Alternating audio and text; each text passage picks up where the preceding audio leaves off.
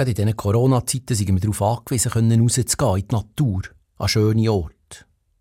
Und die Schweiz hat viele schöne Orte, wenn nur die Leute nicht so saublöd wären.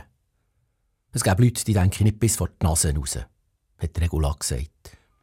Die denken nicht daran, dass es noch andere Leute gäbe auf dieser Welt, die ebenfalls gerne in der Natur sind, nach ihnen, an schönen Orten.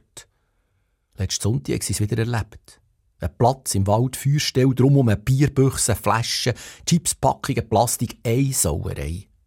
Bei noch einen Kübel, wo man das Zeug entsorgen konnte. Ob mir das nicht auch zu denken gäbe.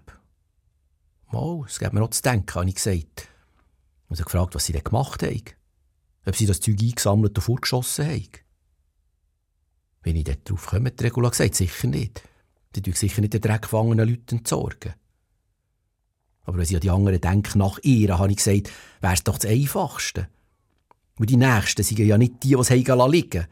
Und es hat doch keinen Sinn, dass sich nachher alle über das gleiche Tügen ärgern. Sie sagt doch nicht denen ihre Mutter, die Regula gesagt. Nein, die müssen das lernen. Fotografiert haben sie es und auf Facebook gestellt.